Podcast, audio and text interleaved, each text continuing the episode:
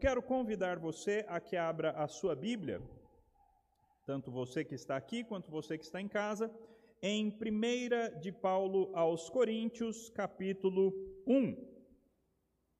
Primeira carta de Paulo aos Coríntios, capítulo 1.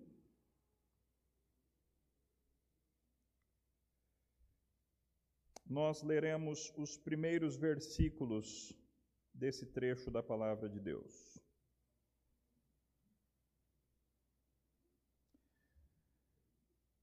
Diz assim: Paulo, chamado pela vontade de Deus para ser apóstolo de Cristo Jesus, eu, irmão Sóstenes, a igreja de Deus que está em Corinto, aos santificados em Cristo Jesus, chamados para ser santos, com todos os que em todos os lugares invocam o nome de nosso Senhor Jesus Cristo, Senhor deles e nosso. Que a graça e a paz de Deus, nosso Pai, e do Senhor Jesus Cristo estejam com vocês. Eu gosto muito desse dessa abertura de Paulo dessa carta de primeira aos Coríntios, porque aqui Paulo consegue de maneira muito resumida, ele consegue nos apresentar várias das principais características ou marcas da igreja. A primeira marca que nós vemos aí, pelo menos da, daquelas marcas tradicionais que os credos ah, ecumênicos da igreja nos mostram, é a apostolicidade. Paulo escreve para essa igreja como um apóstolo. A igreja é apostólica, e nós vamos ver no transcorrer da primeira carta de Paulo aos Coríntios que Paulo super enfatiza essa realidade da sua autoridade apostólica. Os coríntios estavam questionando a autoridade apostólica de Paulo, e Paulo, um dos motivos pelos quais ele escreve essa carta é exatamente para reafirmar a autoridade apostólica dele sobre aquela igreja. Toda igreja verdadeira é uma igreja apostólica. É uma igreja que se mantém no ensino dos apóstolos. A segunda característica que nós vemos, pelo menos daquelas tradicionais, além do fato de que a igreja é de Deus, a igreja tem uma realidade local, porque ela está em Corinto, a segunda que nós vemos bem enfatizada aqui é que a igreja é santa.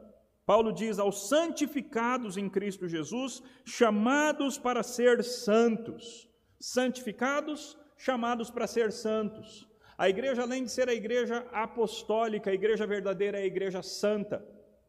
Como nós declaramos no credo apostólico, eu creio na Santa Igreja Católica ou na Santa Igreja Universal. A igreja verdadeira é uma comunidade de pessoas santas. Nós falaremos mais a respeito disso daqui a pouco no nosso estudo bíblico.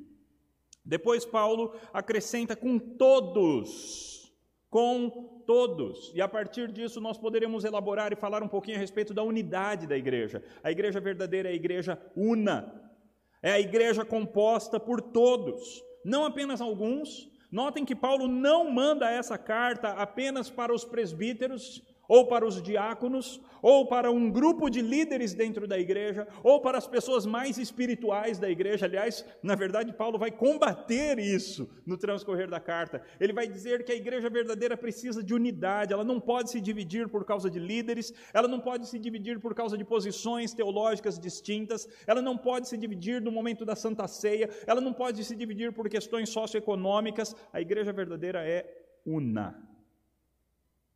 E finalmente, Paulo endereça essa carta não somente para os coríntios, mas para todos os que em todos os lugares invocam o nome do Senhor Jesus Cristo. E a partir daqui nós temos a quarta marca da igreja, conforme apresentada nos credos uh, do começo da história. A igreja verdadeira é a igreja católica. Por católica eu não estou dizendo, evidentemente, aquela parte da igreja que tomou para si este nome como se fosse um nome que só ela tem o direito de usar. Eu estou dizendo o adjetivo universal. O que a gente cai em outro problema, não é verdade? Porque também existe um grupo de uma pseudo-igreja que arrogou para si este nome de Igreja Universal do Reino de Deus. Totalmente pseudo-igreja. Também não podemos usar o mundial, porque outra pseudo-igreja usa esse nome. Mas a ideia dessa característica da igreja é que a igreja não é de um povo, A igreja não é mais a comunidade dos judeus. A igreja é composta por irmãos que estão em todos os lugares da terra. A igreja verdadeira, portanto, é apostólica, é una, é santa e é católica. E o nosso foco hoje no estudo bíblico será ver como cada uma dessas características contribui para a missão da igreja. A igreja tem uma missão. Como é que a santidade, a catolicidade, a apostolicidade e a unidade contribuem para essa missão que nós temos como igreja? Esse é o nosso foco, então, para o nosso momento de estudo e que o Senhor Deus nos abençoe. Muito bem, meus irmãos, a igreja verdadeira é uma igreja santa, católica, una e apostólica. Essas são as quatro marcas da igreja verdadeira. De onde vêm essas quatro marcas da igreja? Essas quatro marcas vêm de dois credos chamados credos ecumênicos. Por que, que ele tem esse nome, credo ecumênico? Porque foram credos, foram declarações de fé compostas no início, nos primeiros séculos da igreja, e declarações de fé que são aceitas por toda a cristandade. Todo mundo que se chama cristão sejam católicos, sejam ortodoxos, sejam ah, evangélicos, protestantes, todos que se chamam cristãos concordam com tudo que dizem esses credos, ok? O primeiro desses credos é o credo apostólico, que vocês conhecem, ele diz: Creio em Deus Pai, Todo-Poderoso, Criador do céu e da terra Creio em Jesus Cristo, seu único Filho, nosso Senhor, o qual foi concebido por obra do Espírito Santo, nasceu da Virgem Maria, padeceu sob o poder de Pôncio Pilatos, foi crucificado, morto e sepultado, ressurgiu dos mortos ao terceiro dia, subiu ao céu e está sentado à direita de Deus Pai Todo-Poderoso, de onde há de vir para julgar os vivos e os mortos. Notem que o credo apostólico ele enfatiza muito mais a pessoa de Jesus Cristo, ele desenvolve muito mais ah, o pensamento teológico a respeito de Jesus. E aí então depois ele diz: creio no Espírito Santo, apenas isso a respeito do Espírito Santo. E então vem algumas coisas além de crer na Trindade. O credo então diz, além de dizer eu creio em Deus Pai, que é o Criador, eu creio em Jesus Cristo, e aí ele descreve toda a obra de Cristo, ele diz eu creio no Espírito Santo. Agora existem mais algumas coisas que o credo diz que são fundamentais, e essas coisas são: um, eu creio na Santa Igreja Universal, ou a Santa Igreja Católica. Eu creio na comunhão dos santos, e aqui a gente poderia dizer a respeito da unidade da igreja. Então, tanto falou sobre a santidade da igreja, a santa igreja católica, a catolicidade da igreja e a unidade da igreja no creio na comunhão dos santos. Creio na remissão dos pecados, creio na ressurreição do corpo, creio na vida eterna. Amém. O outro credo fundamental, o credo niceno, composto em 325 depois de Cristo e que sofreu algumas alterações depois em outros concílios ecumênicos da igreja, ele diz o seguinte: Creio em um Deus, Pai todo-poderoso, criador do céu e da terra e de todas as coisas visíveis e invisíveis, e em um Senhor Jesus Cristo, unigênito Filho de Deus, gerado pelo Pai antes de todos os séculos, Deus de Deus, luz de luz, verdadeiro Deus de verdadeiro Deus, gerado, não feito, de uma só substância com o Pai, pelo qual todas as coisas foram feitas, o qual por nós homens e por nossa salvação desceu dos céus foi feito carne pelo Espírito Santo da Virgem Maria, e foi feito homem, e foi crucificado por nós sob o poder de Pôncio Pilatos. Ele padeceu e foi sepultado, e no terceiro dia ressuscitou conforme as Escrituras, e subiu ao céu, e assentou-se à direita do Pai, e de novo há de vir com glória para julgar os vivos e os mortos, e seu reino não terá fim. Tudo isso a respeito de Cristo. Por que, que os credos falam mais a respeito de Cristo? Porque as primeiras discussões da história da igreja foram a respeito de Jesus. As pessoas concordavam no que elas diziam a respeito do Pai, as pessoas concordavam naquilo que elas diziam a respeito do Espírito, mas quando falava de Jesus Cristo, havia discussão teológica na história da igreja. Por isso que os credos têm esse desenvolvimento maior a respeito da pessoa do Filho. Depois o credo niceno diz: E creio no Espírito Santo, Senhor e vivificador, que procede do Pai e do Filho, que com o Pai e o Filho conjuntamente é adorado e glorificado e que falou através dos profetas. Até aqui então, a parte do credo niceno, niceno ou niceno constantinopolitano, é outro nome, é o nome completo dele, nome e sobrenome, a, a parte que fala sobre a trindade. Depois da trindade, ele acrescenta algumas coisas fundamentais da fé. Um, creio na igreja una, universal e apostólica. Reconheço um só batismo para a remissão dos pecados e aguardo a ressurreição dos mortos e da vida, a ressurreição dos mortos e a vida do, no mundo vindouro. Então, esses dois credos, meus irmãos, a, apresentam a, a nossa fé, aquilo que é basilar, aquilo que é central à nossa fé. O significado de um credo é o seguinte: se alguém não crê em alguma dessas coisas que foram faladas aqui, essa pessoa não pode ser considerada cristã. É isso que significa um credo. Resuma tudo que a Bíblia fala e que é essencial para a salvação. É isso que é o credo apostólico. E é isso que é o credo niceno. Que são os símbolos concordados por toda a cristandade. Mas o nosso foco aqui é um pouquinho diferente do que estudar os credos. Nós estamos no meio de uma série, na verdade, essa é a segunda, o nosso segundo encontro de uma série cujo nome é Para Fora. O cristianismo se vive no mundo. É lá fora que nós temos que viver o cristianismo. E aí então, quando eu estava preparando essa série, eu pensei a respeito dessa característica, a característica da apostolicidade da igreja. E para ser bem sincero, a apostolicidade normalmente é tratada no sentido doutrinário. Nós compactuamos com os apóstolos no, no que concerne a doutrina. E aí então me veio uma dúvida. Será que alguém, quando fala de apostolicidade, pensa também na característica de ir, na, no exemplo dos apóstolos de pregar a palavra?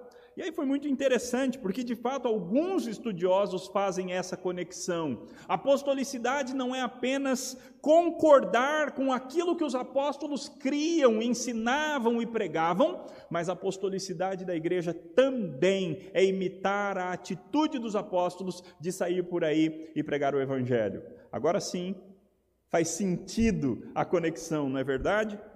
Mas preparando o estudo, meus irmãos, eu comecei a me questionar: será que é só a apostolicidade que tem a ver com missões?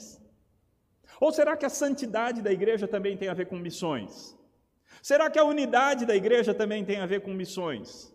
Será que a santidade da igreja, a catolicidade, será que todas essas marcas têm a ver com missões? Interessante que eu creio que sim. Eu creio que a Bíblia nos dá respaldo para dizer que essas quatro características fundamentais da igreja são características intimamente vinculadas à missão da igreja. A missão da igreja de sair pelo mundo, de pregar o evangelho, de transformar vidas, de transformar pessoas.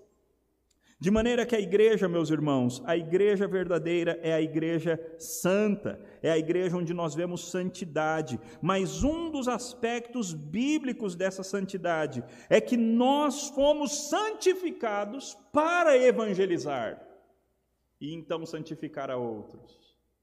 Nós fomos santificados, ou seja, fomos separados do mundo igreja, chamados para fora do mundo, para quê?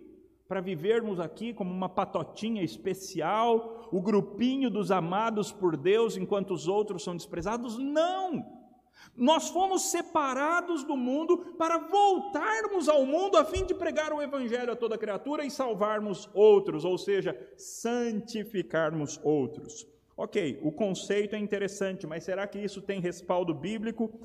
Tem sim, meus irmãos. Por exemplo, João capítulo 10, João capítulo 10, a partir do versículo 34, João 10, 34 a 38 nos dizem: Jesus disse: Não está escrito na lei de vocês, eu disse sois deuses, citando o Salmo 82, 6.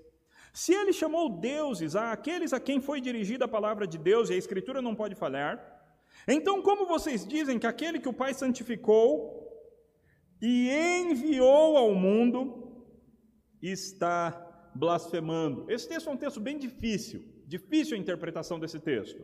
Mas o que eu quero selecionar aqui para o nosso ponto é isso que Jesus Cristo diz. Qual foi o processo da, do envio do próprio Senhor Jesus Cristo? Olhem só que interessante. Aquele que o Pai santificou e enviou ao mundo. Isso é muito interessante.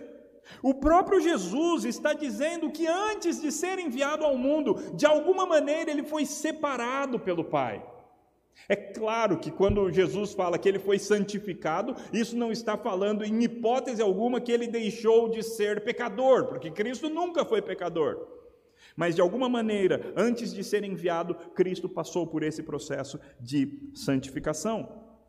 Quando a gente vai para João 17, a partir do versículo 15, nós lemos o seguinte: Não peço que os tires do mundo, mas que os guardes do mal. Eles não são do mundo, como também eu não sou. Aí vejam, santifica-os na verdade. A tua palavra é a verdade.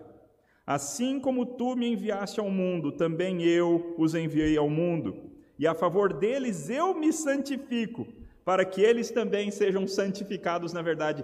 Notem, meus irmãos, que no versículo 17 a gente tem o conceito de santidade. No versículo 19 a gente tem o conceito de santidade. E como recheio desses dois versículos, a gente tem o versículo 18 que diz: Assim como tu me enviaste ao mundo, também eu os enviei ao mundo. E agora há pouco nós aprendemos que como foi a maneira que o Pai enviou o Filho ao mundo? O Pai santificou o Filho e enviou o Filho ao mundo. Ou seja, um dos motivos pelos quais você, meu irmão, você, minha irmã, um dos motivos pelos quais nós fomos santificados é para sermos enviados ao mundo. Porque assim como o Pai enviou Cristo ao mundo, Cristo agora nos envia ao mundo. A igreja, portanto, não tem o direito, meus irmãos, de viver apenas entre quatro paredes. Nós, como cristãos, não temos o direito de apenas viver entre quatro paredes e achar que estamos fazendo um bom trabalho cristão. O cristianismo se vive no mundo, cristianismo se vive lá fora. Aqui dentro, meus irmãos, nós só recarregamos as nossas baterias espirituais. Aqui dentro nós só aprendemos mais a respeito da palavra e a respeito do conteúdo que nós vamos aprender para poder lançar lá fora. Aqui dentro nós fortalecemos uns aos outros mutuamente para que possamos viver o cristianismo lá fora. Cristianismo não se vive apenas dentro da igreja, meus irmãos. Nós precisamos sair das portas para o mundo, porque assim como o Pai enviou Jesus ao mundo, assim Jesus nos enviou para este mesmo mundo, a fim de que santificados nós façamos a nossa missão. Em outro lugar, Paulo diz assim, lá em Atos 26, a partir do versículo 16, Paulo diz assim: mas levante-se e fique em pé. Eu apareci, isso é Deus falando com Paulo. Eu apareci a você para constituí-lo ministro e testemunha, tanto das coisas em que você me viu, como daquelas pelas quais ainda lhe aparecerei. Vou livrar você do seu próprio povo e dos gentios para os quais eu o envio. É Jesus falando com Paulo. Jesus falando: Eu estou te enviando para os gentios, mas eu vou cuidar de você, eu vou livrar a tua pele quando eles quiserem te matar.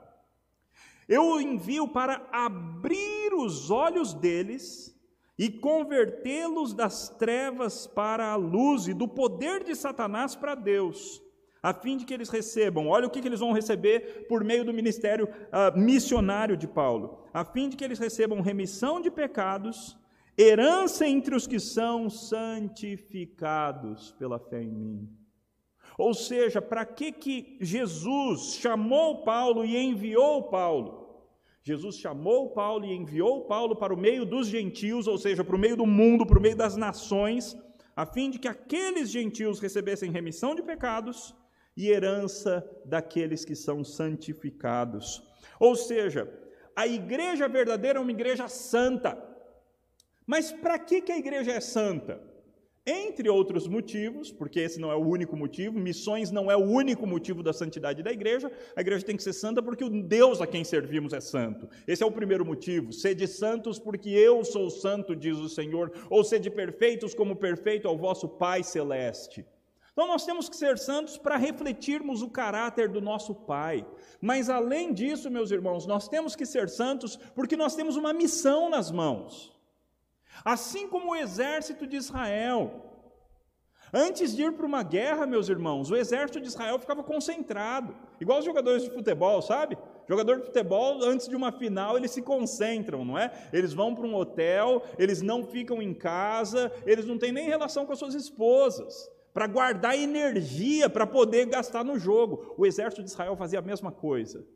Eles também se concentravam, e quando era uma guerra santa, eles também não podiam nem ter relação com suas esposas, para guardar energia para irem para o mundo, vencer o mundo. Meus irmãos, nós temos que nos santificar, nós temos que nos separar para poder ganhar o mundo para Cristo Jesus. Nós somos chamados para vivermos de maneira diferente, a fim de impactarmos o mundo para a glória de Deus.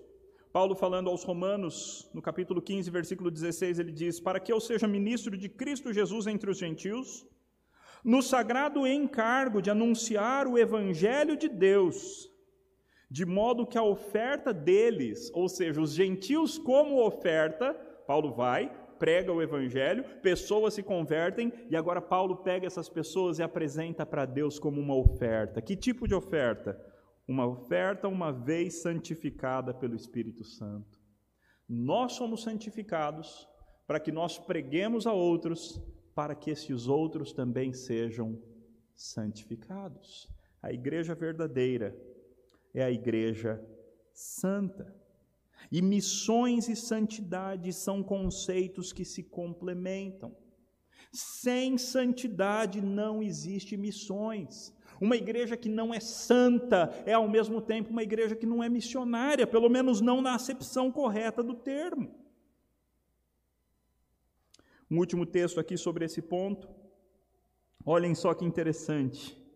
Pedro agora é quem nos diz: pelo contrário, santifiquem a Cristo como Senhor no seu coração. Como? Estando sempre preparados para responder a todo aquele que pedir a razão da esperança que vocês têm.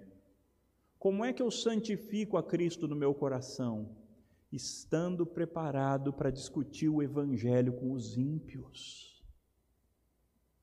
Cristo é santificado no meu coração quando eu estou preparado para dizer às pessoas qual é a razão da sua esperança.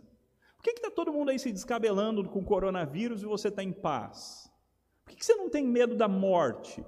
Por que, que você fica falando aí sobre o céu, sobre viver no novo céus e nova terra? Por que, que você é meio diferentão, diferentona? E aí então você santifica Cristo no seu coração, estando preparado a responder para qualquer pessoa que te fizer esse tipo de pergunta qual é a razão da esperança que existe em você. Ou seja, a igreja verdadeira é uma igreja santa. E qual é uma das coisas que ela faz com essa santidade? Ela faz missões.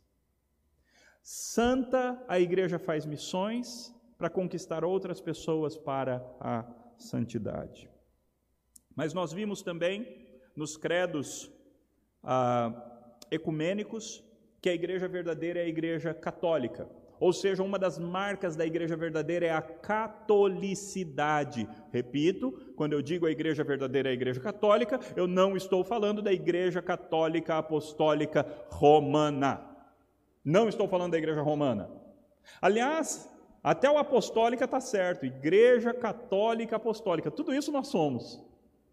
O problema é quando a igreja se tornou romana, porque aí ela se perverteu Aí ela se tornou um império, um império que tem até hoje oficialmente um país reconhecido entre outros países, não é verdade? Uma capital mundial do Império Católico. Tornou-se mundana, tornou-se perversa, pervertida, tornou-se abaixo do imperador. Então, o problema todo é quando se tornou romana. Quanto era a Igreja Católica Apostólica, ó, estava tudo bem. E até aí nós vamos, somos juntos, Igreja Católica e apostólica, mas não somos romanos. A catolicidade, então, da igreja tem a ver com o fato de que Deus tem os seus escolhidos espalhados pelo mundo e cabe a nós buscá-los. Notem que maneira diferente de nós falarmos sobre catolicidade. Normalmente, quando nós falamos sobre a catolicidade, nós pensamos naqueles que já se converteram. Então, existem os nossos irmãos lá na Coreia do Norte, duramente perseguidos, e nós temos que orar por eles. Existem os nossos irmãos lá no Nepal, irmãos que precisam receber instrução da parte da palavra de Deus, e nós vamos investir lá para que eles tenham maior instrução da palavra de Deus. Existem os nossos irmãos da Europa, uma igreja que foi forte e que mandou missionários para o mundo inteiro e que hoje é uma igreja mirrada, pós-cristã, e nós precisamos orar pelos nossos irmãos europeus. Hoje mesmo eu recebi a carta de um missionário que está na França. Que dificuldade, meus irmãos, que dificuldade fazer missões na França, ser um missionário na França, que dificuldade. São irmãos nossos e nós temos que orar por esses nossos irmãos que já, são cristãos, estão espalhados pela, pela, ao redor do mundo. Isso tem a ver com a catolicidade da igreja, com a universalidade da igreja. Mas existe um outro aspecto. E, e esse outro aspecto tem a ver com aqueles que já são eleitos, mas que ainda não se converteram. Então, a partir disso, a catolicidade se torna também um conceito missionário. Cabe à igreja buscar esses que ainda não conhecem a verdade de Deus e que estão em outros lugares do mundo. Tivemos um missionário conosco na semana no domingo, no último domingo, já temos pensado a respeito dessas questões. Mas vale a pena pensarmos um pouco mais. Deuteronômio 4, 6 a 8. Um dos projetos de Deus com relação à nação de Israel era que quando a nação de Israel mostrasse a sua sabedoria, quando a nação de Israel vivesse com base na lei de Deus, quando a nação de Israel vivesse em obediência ao Senhor dos exércitos, as outras nações iam olhar e iam dizer: de fato, este grande povo é gente sábia e inteligente. Pois que grande nação há que tenha deuses tão chegados a si como Yahvé? Nosso Deus, todas as vezes que o invocamos. Então, o projeto de Deus, meus irmãos, sempre foi um projeto missionário. O projeto de Deus sempre foi alcançar as nações. A, a ideia é que Israel fosse a vitrine de Deus para alcançar pessoas do mundo inteiro, mas Israel quase nunca se prestou a esse papel. No Salmo 9:11, olha que interessante esse imperativo: Cantai louvores ao Senhor que habita em Sião proclamai entre os povos os seus feitos. Ou seja, existe um imperativo, o ide de Deus, meus irmãos. A obrigação de nós irmos para outros lugares do mundo para pregarmos a palavra em todo lugar. Ele já está lá no Salmo 9. Proclamai entre as nações os feitos de Deus, ou seja, Embora como uma semente, ainda não como uma árvore totalmente desenvolvida, mas como uma semente, a catolicidade já era uma marca do povo de Deus na velha aliança. É claro, na velha aliança o povo é judeu, e para se tornar povo de Deus você tem que se tornar judeu. Mas a ideia é que os judeus espalhassem a beleza de Deus pelo mundo e que mais pessoas viessem e quisessem fazer parte desse povo escolhido pelo Senhor Deus. Salmo 67: Seja Deus gracioso para conosco e faça resplandecer o seu rosto sobre nós, para que se conheça na terra o seu caminho e em todas as nações a sua salvação.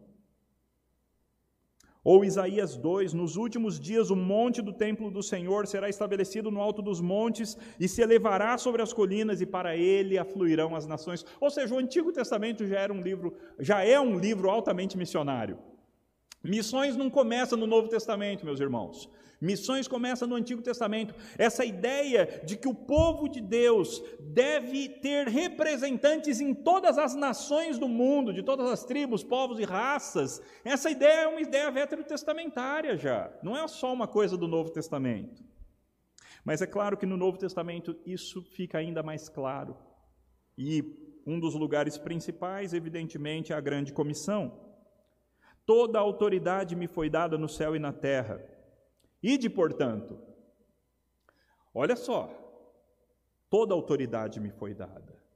Ide, portanto, e fazei discípulos de todas as nações. Ainda que a palavra ide não seja no grego imperativo, e de fato não é, mas de qualquer forma a ordem é: façam discípulos de todas as nações. Então a obrigação de espalhar o evangelho em todo lugar continua sendo válida.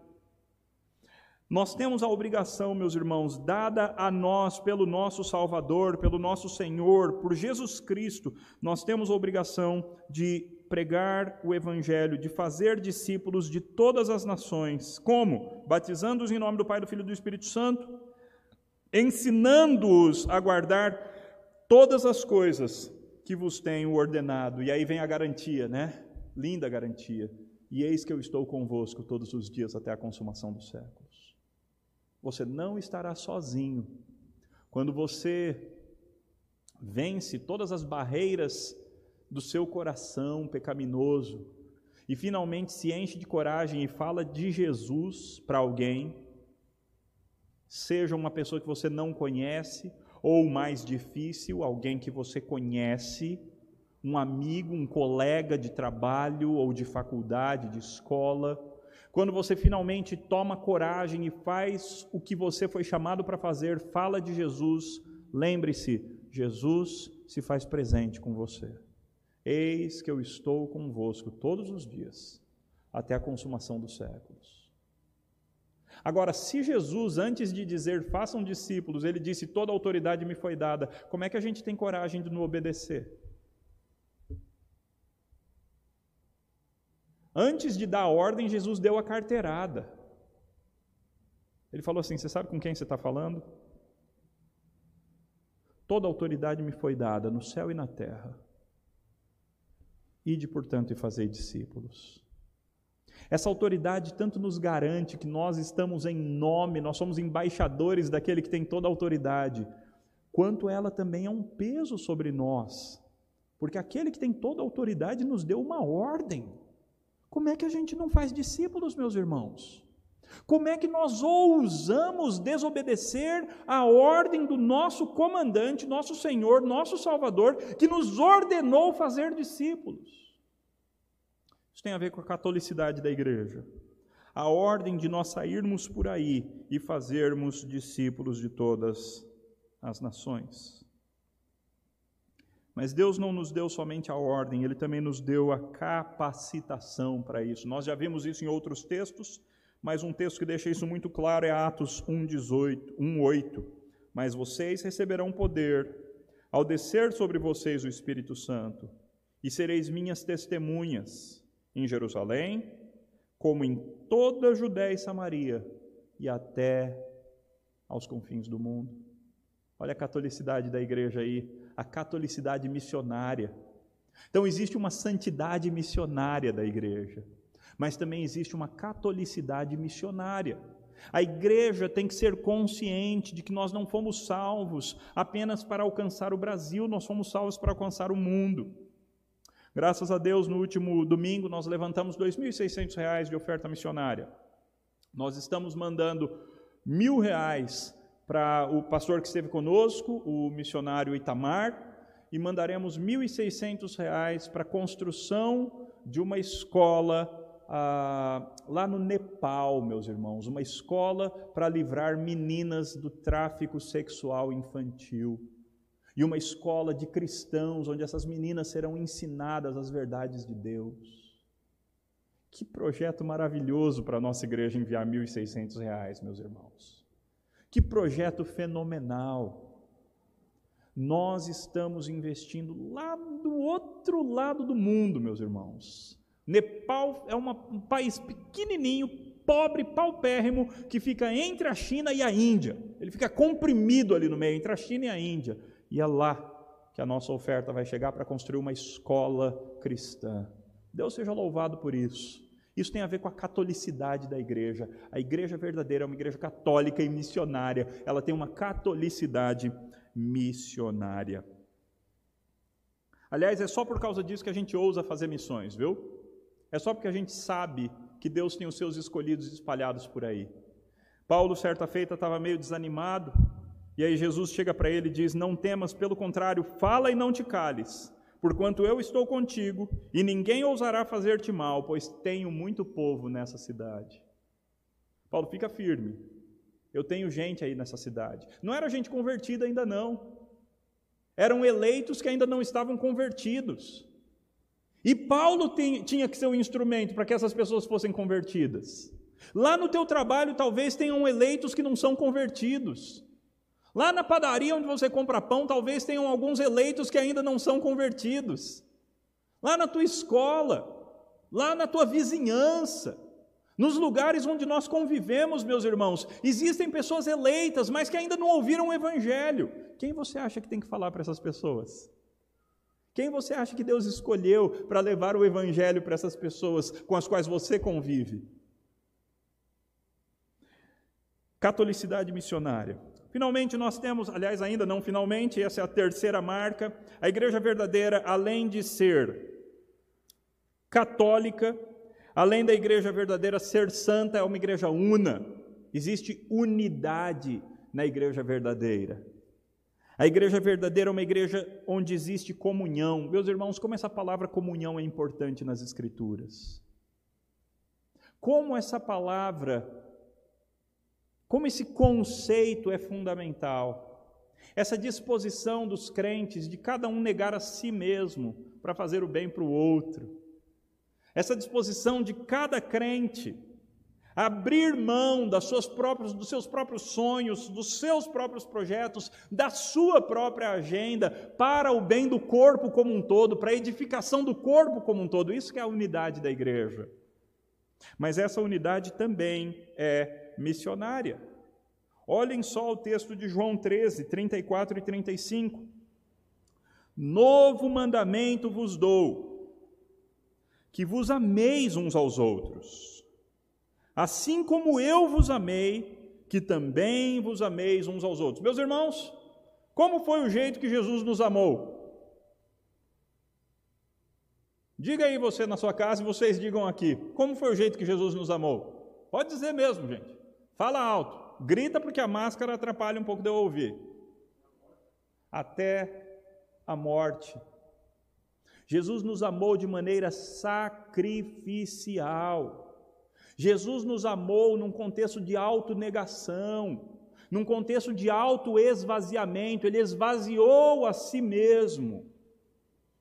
Ele, ele se humilhou, ele se portou como um escravo, ele lavou o pé dos seus companheiros, e aí ele nos diz: Assim como eu vos amei, amem vocês uns aos outros.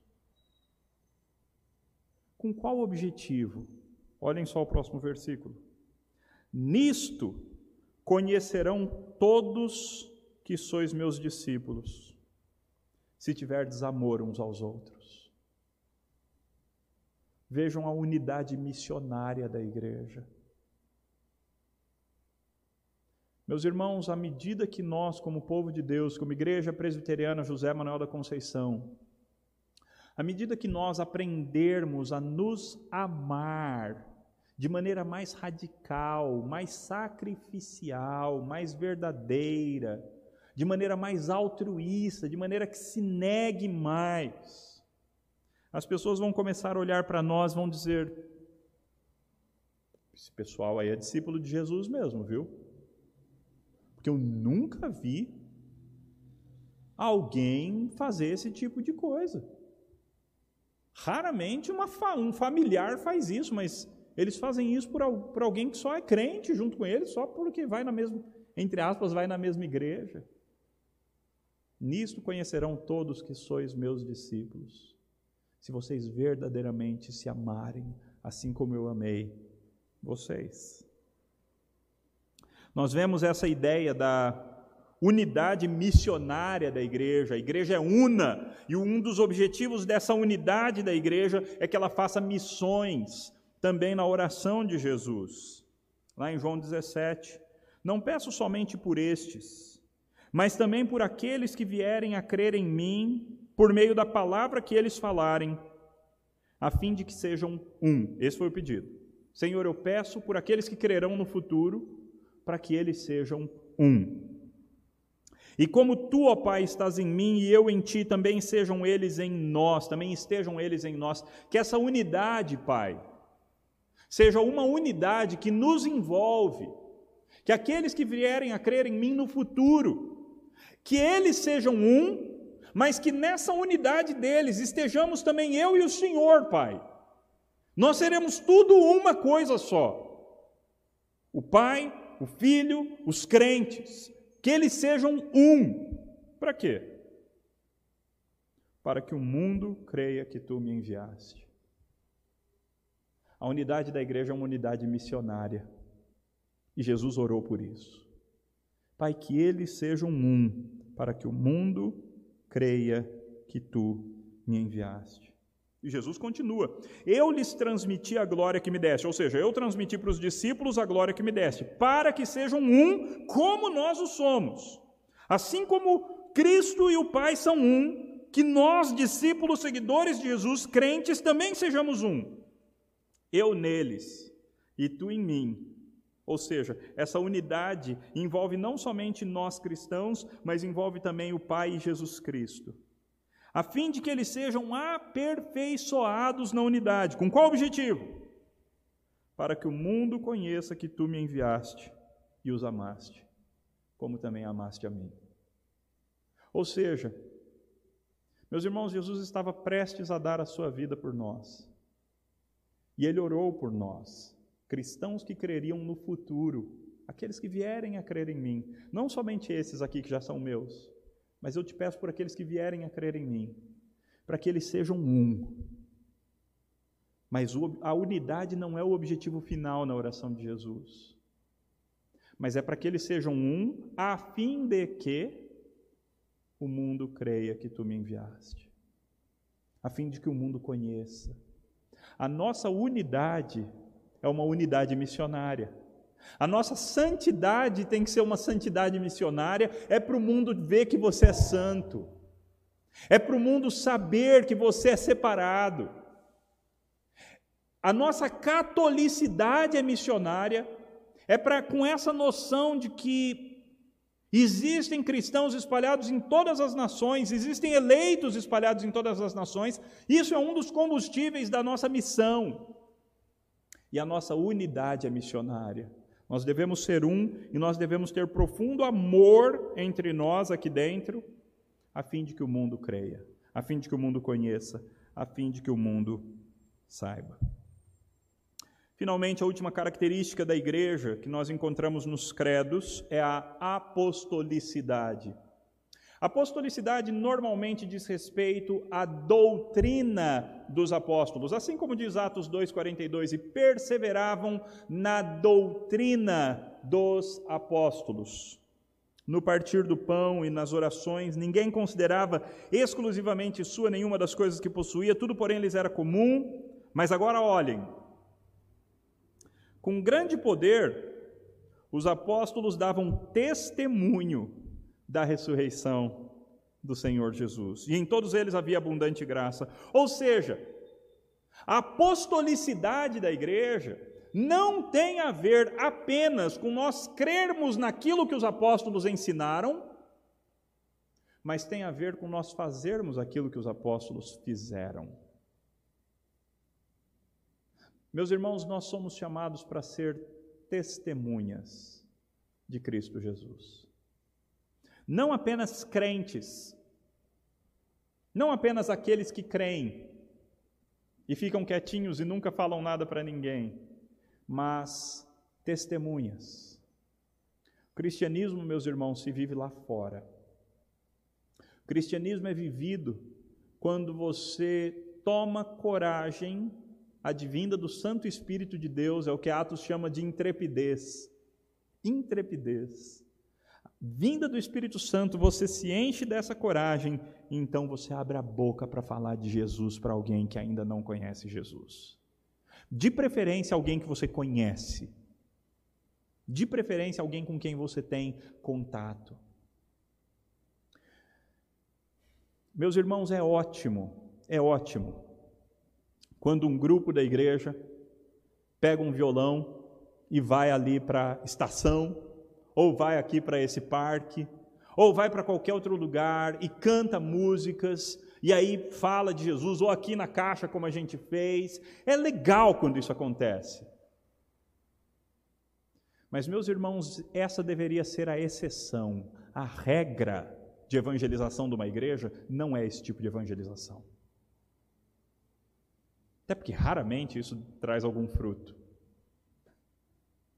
O jeito que Deus nos mandou evangelizar é no nosso dia a dia, é na nossa vida comum.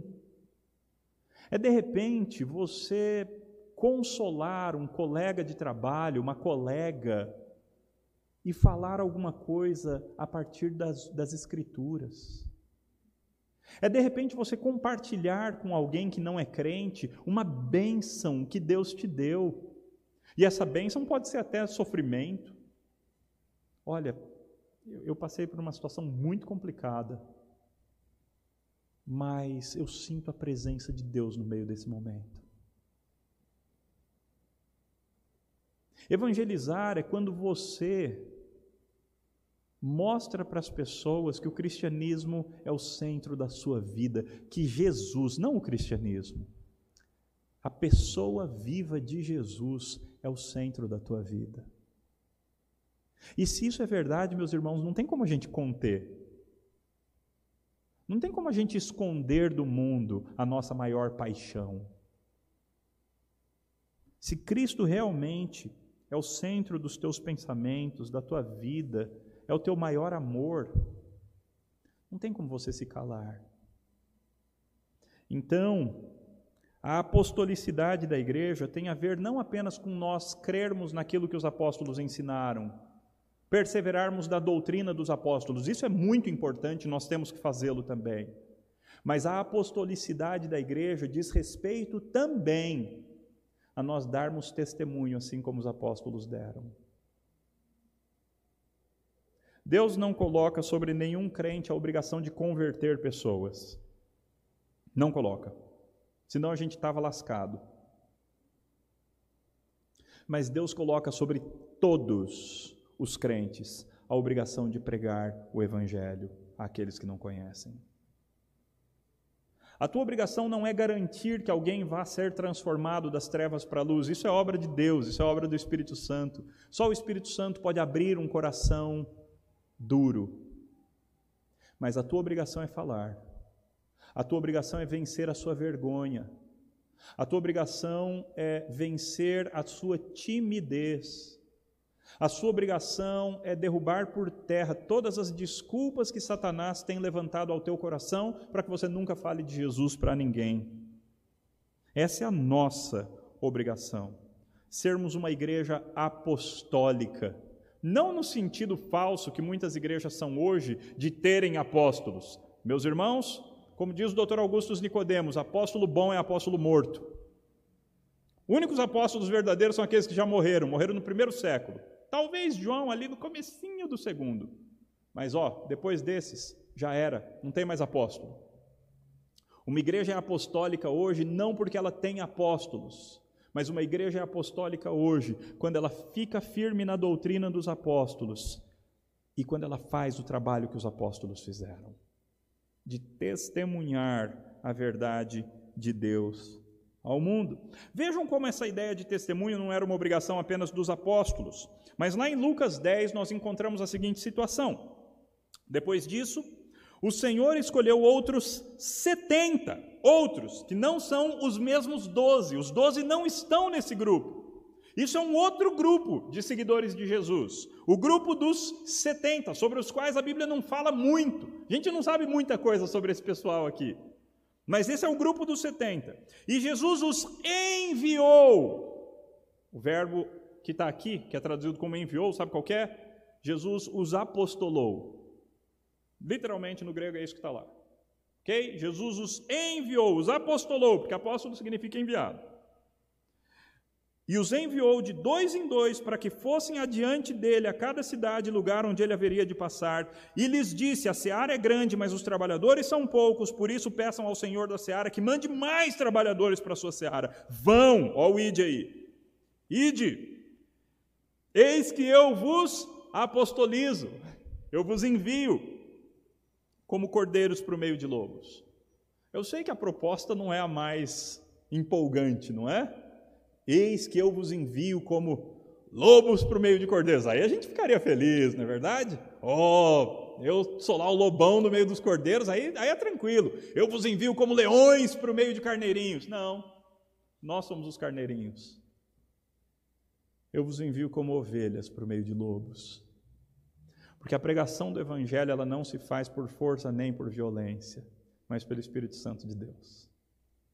Então você não precisa ter eloquência, você não precisa ser uma pessoa muito sábia, você não precisa saber de tudo que está acontecendo no mundo, você não precisa ter um, um, um grau em teologia, você não precisa de nada disso para evangelizar. Você precisa ser uma ovelha, precisa ser um cordeirinho de Jesus. E aí você vai lá para o meio de lobos. E meus irmãos, de vez em quando um lobo vai morder a tua perna e vai arrancar um pedaço mas outras vezes Deus vai colocar a mão poderosa dele o lobo vai deixar de ser lobo e vai virar ovelha, junto com você. E que privilégio é participarmos dessa obra. Meus irmãos, o cristianismo se vive no mundo, é lá que a gente prega. Não que nós não tenhamos muito a fazer aqui, uns para com os outros, temos. Os dons espirituais existem para serviço mútuo de edificação mas para que, que a gente está se edificando? Um dos motivos é para sairmos ao mundo e ganharmos novas pessoas. É para aumentarmos a família, aumentarmos o exército, aumentarmos o rebanho de Cristo Jesus. Em João 20, nós encontramos a grande comissão, versão joanina, e diz assim, versículos 21 e 22 e 23: Disse-lhes, pois, Jesus outra vez: Paz seja convosco. Assim como o Pai me apostolou, assim como o Pai me enviou, eu também vos apostolo, eu também vos envio. E havendo dito isso, soprou sobre eles e disse: Recebei o Espírito Santo. Se de alguns perdoardes os pecados, são-lhes perdoados, são-lhes perdoados, se lhes retiverdes, são retidos. Meus irmãos, nós fomos enviados, assim como Cristo o foi. Sermão de domingo foi sobre esses dois versículos. Como, porém, invocarão aquele em quem não creram? E como crerão naquele de quem nada ouviram? E como ouvirão se não há quem pregue? E como pregarão se não forem enviados? Uma igreja apostólica é uma igreja que envia. Nós não somente vamos, mas além de nós irmos aonde Deus nos quiser levar, nós enviamos outros para mais longe, onde nós mesmos não podemos ir. Como eles pregarão se não forem enviados? Como está escrito: conformosos são os pés dos que anunciam coisas boas. E finalmente, 8.4, Atos 8.4, não é? Entre mentes. Aqui a gente está falando dos anônimos, viu? Em Atos você tem Pedro, aparece bastante na primeira metade do livro, Paulo aparece bastante na segunda metade do livro.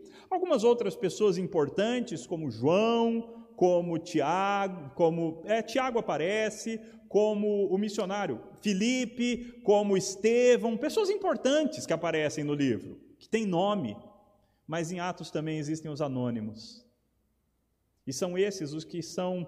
A igreja de Jerusalém passa a ser duramente perseguida depois da morte de Estevão. E essas pessoas são dispersas por todos os lugares.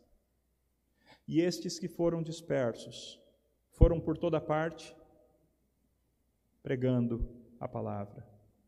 É interessante porque um pouquinho antes o texto diz: E todos, menos os apóstolos, foram espalhados e saíram de Jerusalém. Mas esses que saíram de Jerusalém foram por toda parte pregando a palavra. Isso no capítulo 8. Quando você chega no capítulo 11, o capítulo fala que eles de fato foram por todo lugar pregando a palavra e eles chegaram a plantar uma igreja, a igreja de Antioquia, que se tornou a igreja principal do Novo Testamento durante um tempo. A igreja que mais enviou missionários. A igreja que enviou Paulo como missionário foi a igreja de Antioquia, plantada por anônimos.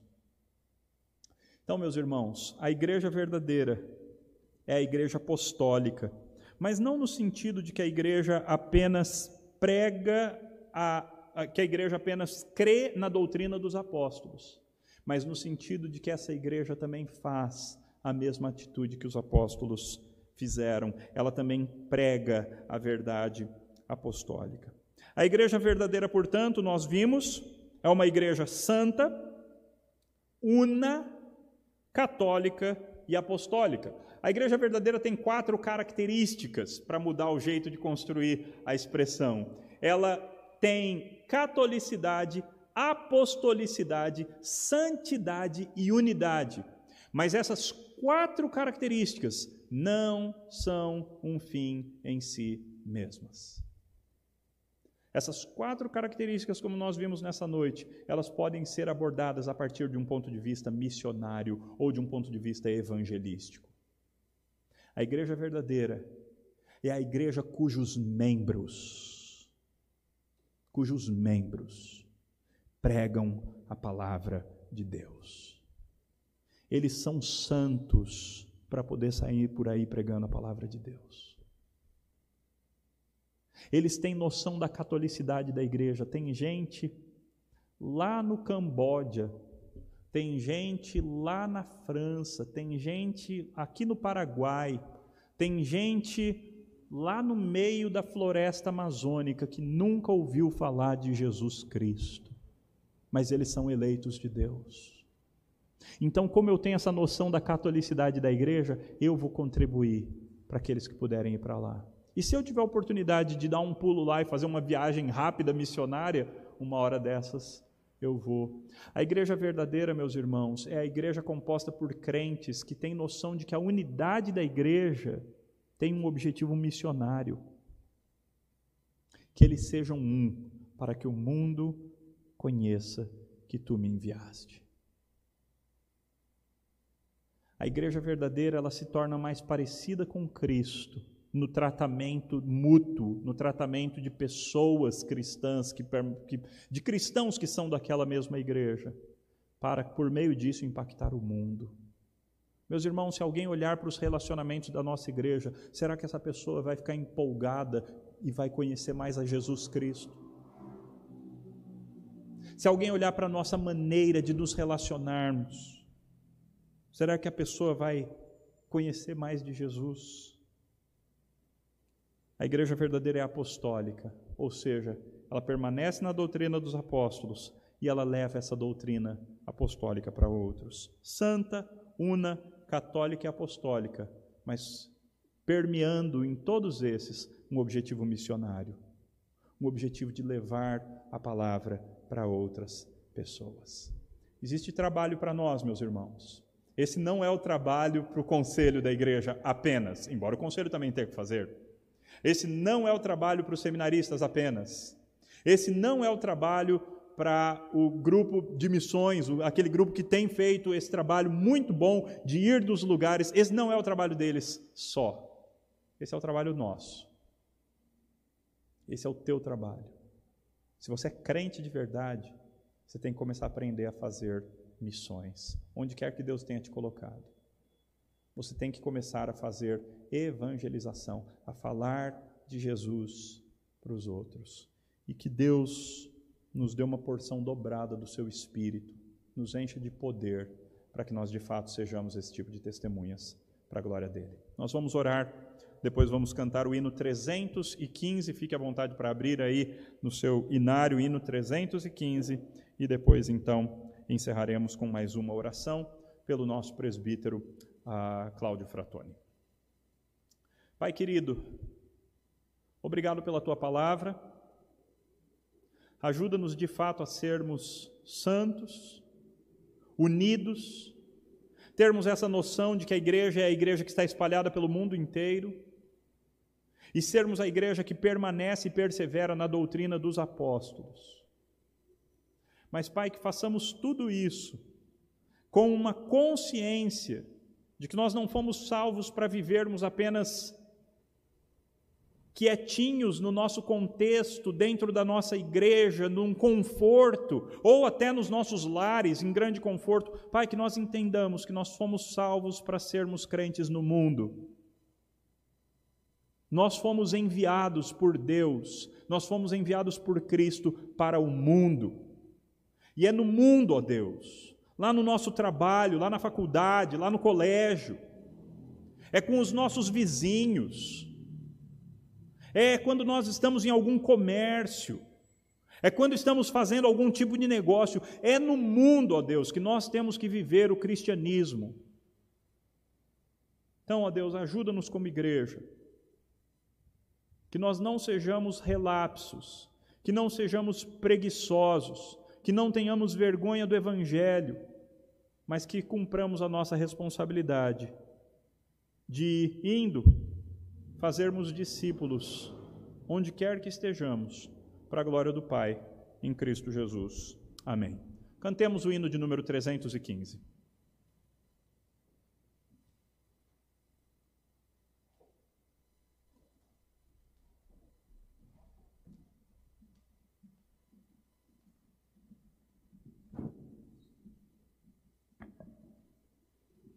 Parece que a igreja. Parece que a igreja aqui de pé.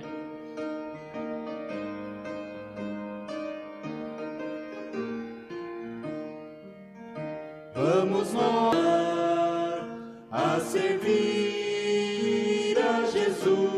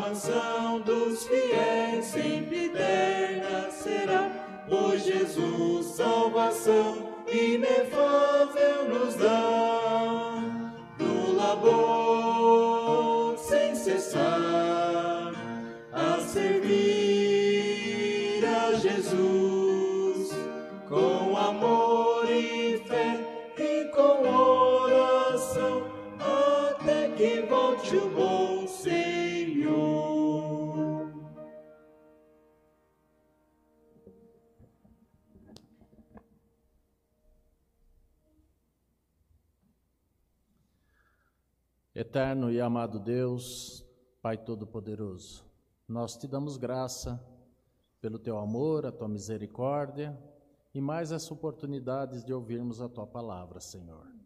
Que possamos de fato entender a tua mensagem, Senhor, que possamos nos colocar à tua disposição para fazer a tua vontade. E agora, ao término desse culto, nos leve para os nossos lares, protegido e guiado por ti e que possamos, aonde estivermos, darmos testemunha que temos Cristo Jesus como Salvador. Perdoa os nossos pecados, as nossas faltas. Assim nós oramos em nome do amado Filho Jesus Cristo. Amém.